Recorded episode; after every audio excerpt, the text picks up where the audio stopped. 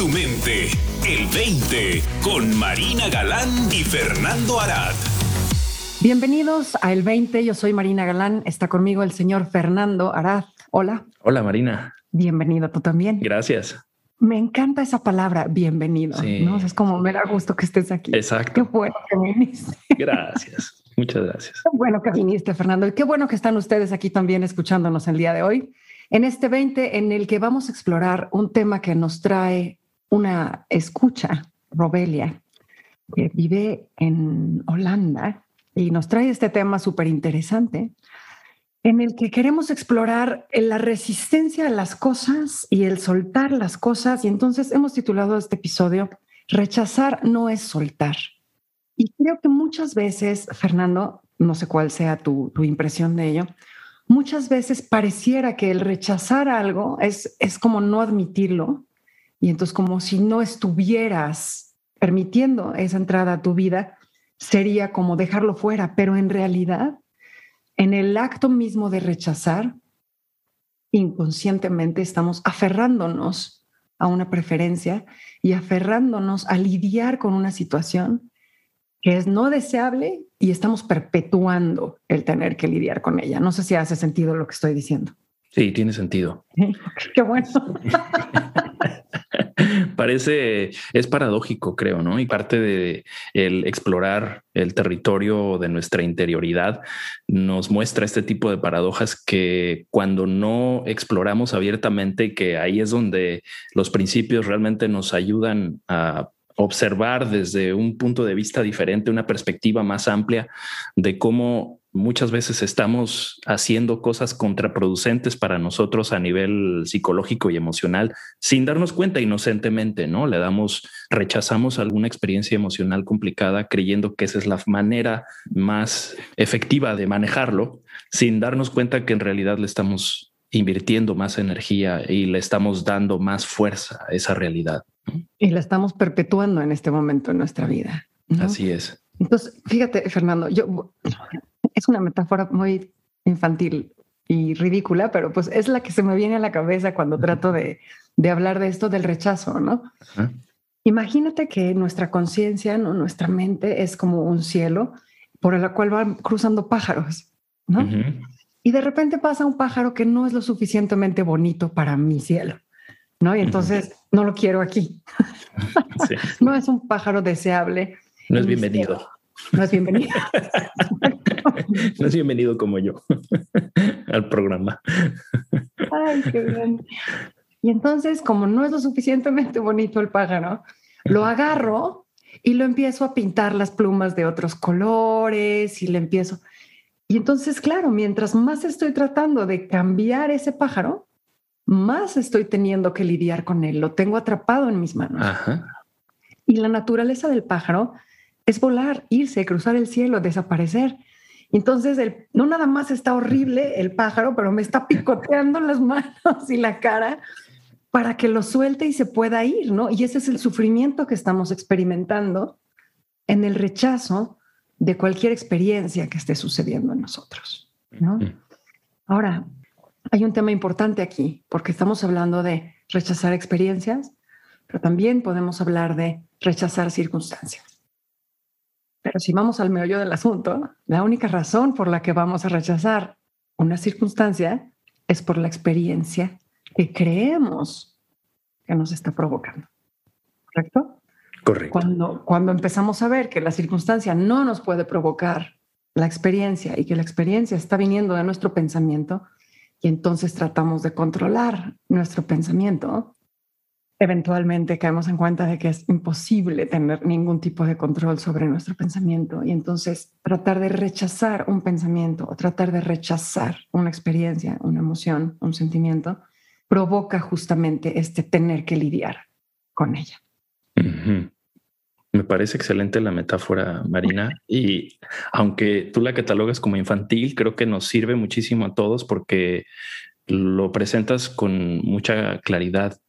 Y una de las formas que también he jugado un poquito con esta idea de cómo nos vemos envueltos en este círculo vicioso de ciertas experiencias, pensamiento, emoción que se nos complica es como esta rueda de un hámster, ¿no? Que eh, le damos, le damos vueltas a través de algún tipo de pensamiento y si es una experiencia que no nos gusta, creemos que la solución es darle vueltas en la dirección contraria y en realidad eso pues te hace bolas, ¿no? Te, complica más la existencia porque estás tratando entonces de ya tienes cierta velocidad la ruedita esta del, del hámster hacia una dirección y le quieres dar a la dirección contraria y pues te tropiezas ahí y resulta toda una experiencia muy complicada, ¿no? Que cuando podemos entrar en conciencia vemos que el girar de la rueda del pensamiento, ya sea en una dirección a la derecha o a la izquierda, en realidad no es lo que nos genera el malestar, sino es estar atorados dentro de la ruedita del hámster del pensamiento, ¿no? Entonces, entrar en conciencia nos abre a la posibilidad de ver que puede seguir girando y que en algún momento va a parar ese tren de pensamiento y va a llegar pensamiento nuevo. Entonces, el soltar se vuelve una experiencia natural de la misma conciencia. Porque no está atrapada dentro del círculo vicioso del tren del pensamiento que hace girar la ruedita en cierta dirección. Me encanta. Ya tengamos pájaros y hámsters, imagínate. Vámonos con la de león. para, para aquellos que son más fuertes. Ay, qué maravilla. No, pero sí, Fernando, o sea, y de alguna manera, o sea, el empezar a darte cuenta de que, de que no eres la ruedita del hámster, ¿no? Tampoco eres el hámster, eres como, como, la, caja en la que está todo ello, ¿no? sí. Y puedes permitir que la ruedita siga rodando y, no te tiene que afectar, tú puedes mirar en otra dirección. Ajá. ¿No? Nuestro pensamiento puede seguir sin que nosotros le prestemos atención. Podemos permitir que se quede en la parte de atrás, ¿no? En segundo plano, mientras nosotros nos hacemos presentes en la vida. Así es. Ahora, ¿qué pasa, Fernando, con la contraparte de esto? ¿No? Porque si rechazar implica tener que lidiar con ello y entonces no, no funciona como estrategia para que algo quede fuera de nosotros, la contraparte de rechazar, lo que sí funciona, es el soltar. ¿Pero qué es el soltar? Pues es difícil de describir, creo yo, porque es una función invisible de nuestras capacidades de conciencia.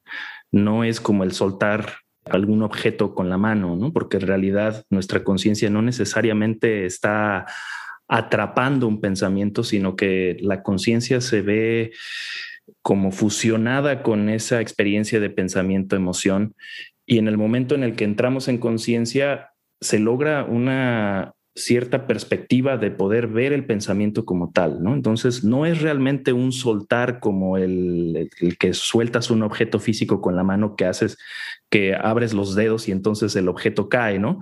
Pero es algo parecido. Eh, es difícil de describir porque, de nuevo, pues nuestra conciencia no es algo físico, no es un objeto, ¿no? Nuestra conciencia es una función natural de simplemente reconocer nuestra experiencia en todas sus dimensiones, que vista desde la óptica de los principios, la dimensión a la que apunta la conciencia en cuanto a la creación, pues es el pensamiento, ¿no? En la dirección, digamos que contraria, podemos ver lo inefable, lo que no tiene forma, de donde surge tanto la conciencia como el pensamiento. Entonces, yo diría que el soltar es una experiencia de la naturaleza de la conciencia misma cuando no se ve atrapada, hipnotizada dentro de la experiencia particular que está generando el pensamiento en ese momento. Oye, Fer, ¿y tú crees que en ese sentido, o sea, porque hablas de la conciencia como fusionándose con algo y entiendo, o sea, hasta lo veo físicamente, ¿no? Ese acercamiento en el que estás en, un zoom in tan grande que no puedes ver otra cosa. Ajá. Necesitas dar como pasos hacia atrás y tomar una perspectiva diferente. Sí. Pero no podríamos ahí, y es pregunta honesta, ¿eh? no podríamos ahí hacer una diferenciación entonces entre conciencia, que es nada más darse cuenta y estar poniendo atención a. Porque, no sé, y no sé si, si sea en, absoluto útil hacer una diferenciación aquí o no. pero a mí me da, me da la impresión de que la, conciencia como tal es, es increíblemente neutra, ¿no? No puede obsesionarse, no puede eh, clavarse en algo. Creo que eso es más bien la, nuestra capacidad de atención. Sí, de acuerdo. Yo lo veo como, pues eso es lo que hablabas al principio, ¿no? De la capacidad de la conciencia de hacer un zoom in y un zoom out. ¿no? Que creo que eso le podríamos llamar la atención, aunque inclusive cuando hacemos un zoom in podemos percibir que la conciencia tiene una óptica más amplia a ese enfoque en particular y esa es la atención, ¿no?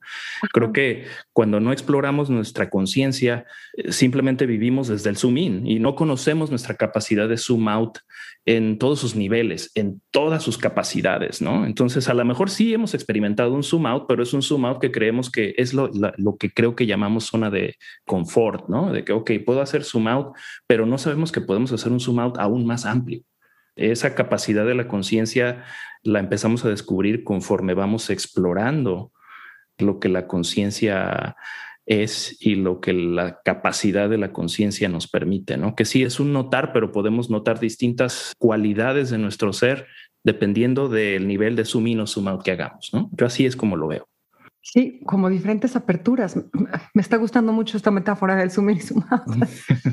Porque además, cuando estás en completo zoom in, de repente puede suceder algo que te haga darte cuenta de que estás en zoom in y entonces ya estás en zoom out. ¿no? Eso, sí. Ya, ya estás en, otro espacio. Y desde este otro espacio, desde este zoom out más amplio, quizás en ese plano entonces es posible dejar que el pensamiento siga ¿no? en, segundo plano y nosotros llevar nuestra atención a otra cosa, ¿no? Que eso sería soltar, dejar que suceda. Dejar que suceda sin mí, si vale la expresión, ¿no? dejar que suceda sin mí porque porque mi atención pues es estar deteniendo el pájaro y el pájaro me está picoteando. Entonces, no tengo que cambiar al pájaro, no tengo que maquillar al pájaro y ponerle holanes. Puedo dejar que el pájaro siga su camino, ¿no? Y yo seguir en la vida. Y fíjate que el empezar a darse cuenta de que el soltar es permitir que sea, nos regresa, Fernando, al reconocimiento inevitable de la libertad fundamental de todo lo que es para efectivamente ser, incluido yo mismo. Me encanta, Marina, porque eso es justo la libertad que buscamos, que creemos que está en una forma específica de una experiencia en particular que queremos tener, nos distrae de esta libertad incondicional con la que ya vivimos al vernos y al reconocernos en esta gran experiencia de conciencia en sí, ¿no? Entonces creo que esta libertad se empieza a reconocer como nuestro estado natural, como nuestro estado de simplemente ser y dejar ser, como bien dices. Ahí entonces nos abrimos a nuevas posibilidades, a nuevas vistas, a poder ver otros horizontes y otras posibilidades donde antes no las habíamos visto. Entonces podemos ver que esta experiencia no me gusta, pero sé que va a pasar. ¿Por qué? Porque he tocado ese espacio de libertad en donde comprendo que toda experiencia fluye y es pasajera, ¿no? Y puedo dejarla ser.